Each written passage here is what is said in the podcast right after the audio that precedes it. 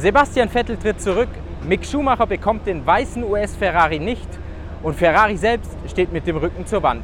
Das sind die Themen in Hauptsache Königsklasse.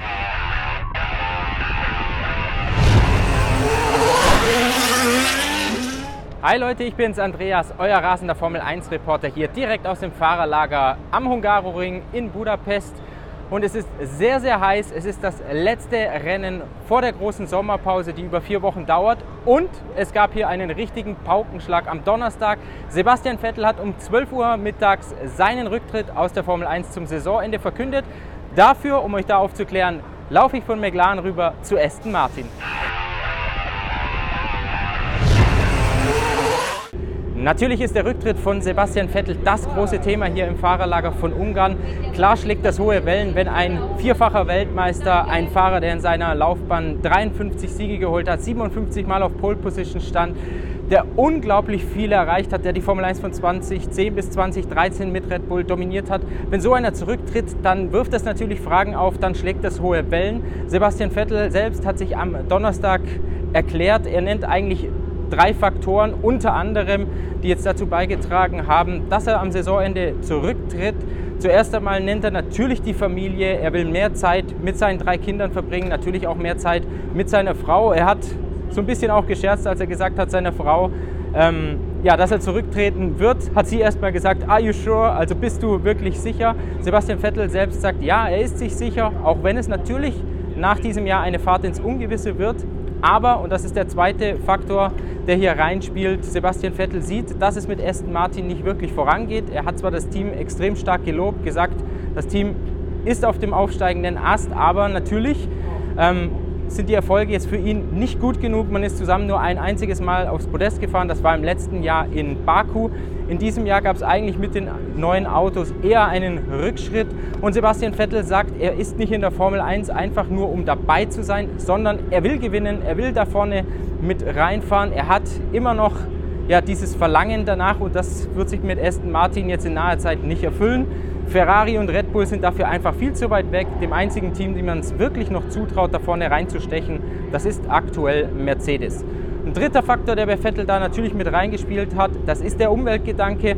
So ein bisschen lässt sich Formel 1 fahren, Ressourcenverbrauch nicht mehr mit dem Gewissen von Vettel vereinbaren, der ja immer wieder darauf aufmerksam macht, äh, wie viel der Umwelt Schaden zugefügt zugefügt wird, allgemein, natürlich auch durch die Formel 1, durch das ganze Reisen etc. Wie gesagt, das sind so die drei Faktoren. Vettel sagt, diese Entscheidung, die ist länger in ihm gereift, nicht nur die letzten Wochen, sondern schon Monate, sogar schon vor Ausbruch der Corona-Zeit, also schon über Jahre. Jetzt hat er den Entschluss gefasst, seine Karriere zu beenden. Er hat das Ganze am äh, Mittwoch dem Aston Martin-Eigentümer Lawrence Stroll mitgeteilt. Am Donnerstag hat er seine Mannschaft um 10 Uhr morgens in der Garage versammelt, hat allen Mechanikern nochmal gedankt und ihnen das persönlich mitgeteilt. Und natürlich wird jetzt eifrig spekuliert, ja, wer könnte denn auf Sebastian Vettel im nächsten Jahr folgen? Ich persönlich glaube, dass Aston Martin eigentlich einen Big Name braucht. Also es wird nicht reichen, dort einen Nico Hülkenberg reinzusetzen. Natürlich hat er, ähm, ist das ein sehr, sehr guter Fahrer, der Hülki. Aber Aston Martin, um eben auch die Sportwagenmarke zu promoten, die brauchen da schon einen Namen.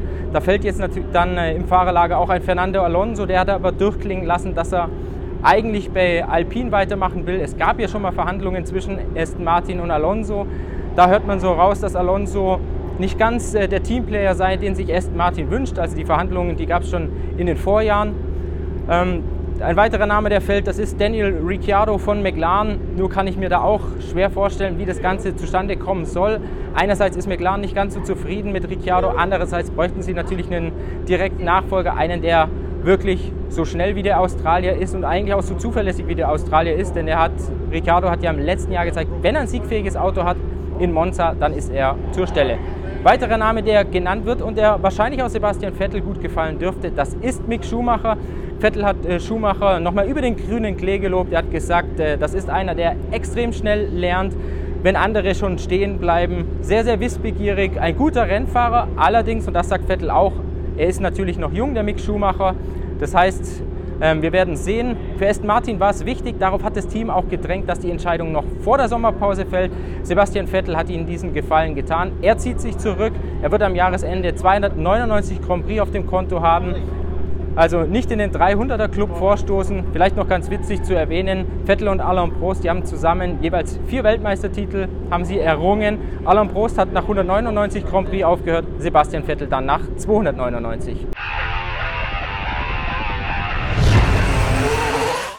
Ich nehme euch mit auf einen kleinen Rundgang durchs Fahrerlager und beginne mit Haas. Der US-Rennstall hat jetzt für Ungarn das erste große Upgrade der Saison aufgelegt. Das umfasst ähm, die Seitenkästen, das Bodywork, den Unterboden, die hinteren Bremsbelüftungen und die Hinterradaufhängung, die ein bisschen anders ausgekleidet wird. Es gibt nur ein Problem für Mick Schumacher, denn es gibt nur ein einziges Kit, das von diesem Upgrade fertig geworden ist und das gehört Kevin Magnussen, weil er in der Weltmeisterschaft besser platziert ist als Schumacher.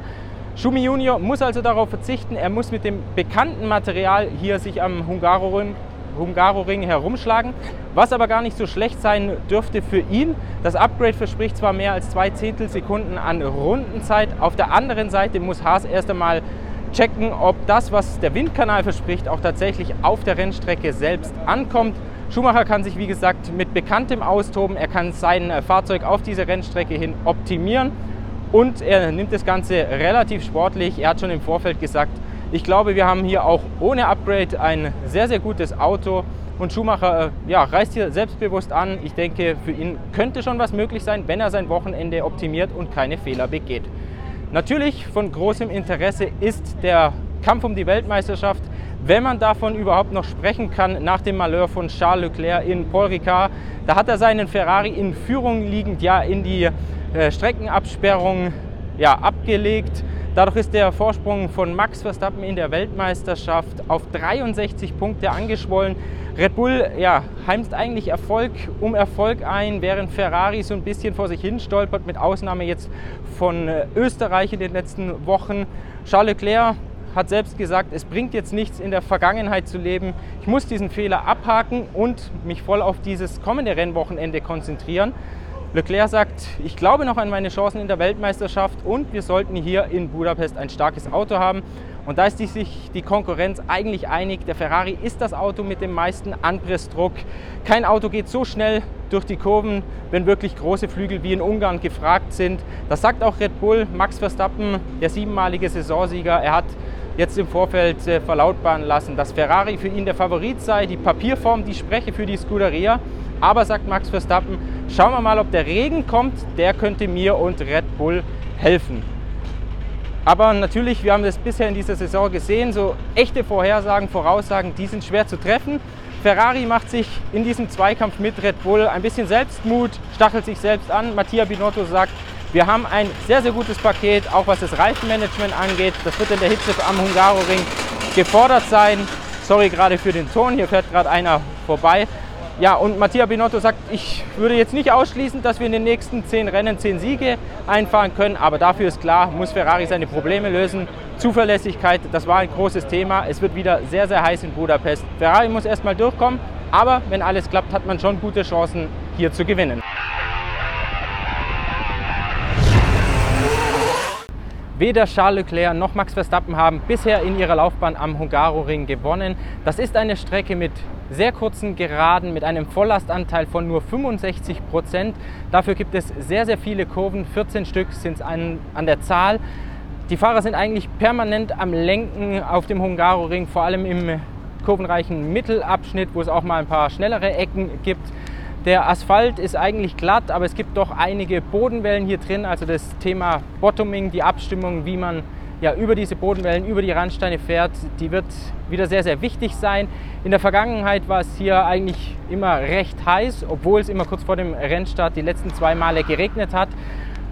Überholen immer kompliziert auf dem Hungaroring, wahrscheinlich auch in dieser Saison. Track Position sehr, sehr wichtig. Die Fahrer werden auf ihre Hinterreifen achten müssen über die Renndistanz. Qualifikation extrem entscheidend. Ein guter Startplatz hier ist eigentlich die halbe Miete. Beim Boxenstopp verliert man um die 20 Sekunden.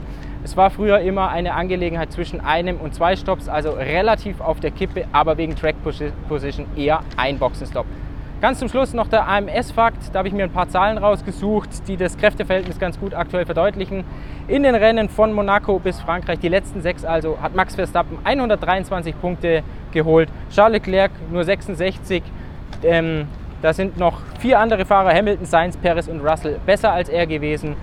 Ich würde mir wünschen, wenn ihr unter dem Video wieder fleißig kommentiert, eure Meinung zu Vettels Rücktritt lasst. Wie denkt ihr über Mick Schumacher, über das Nicht-Upgrade für ihn hier und wer ist für euch der Favorit?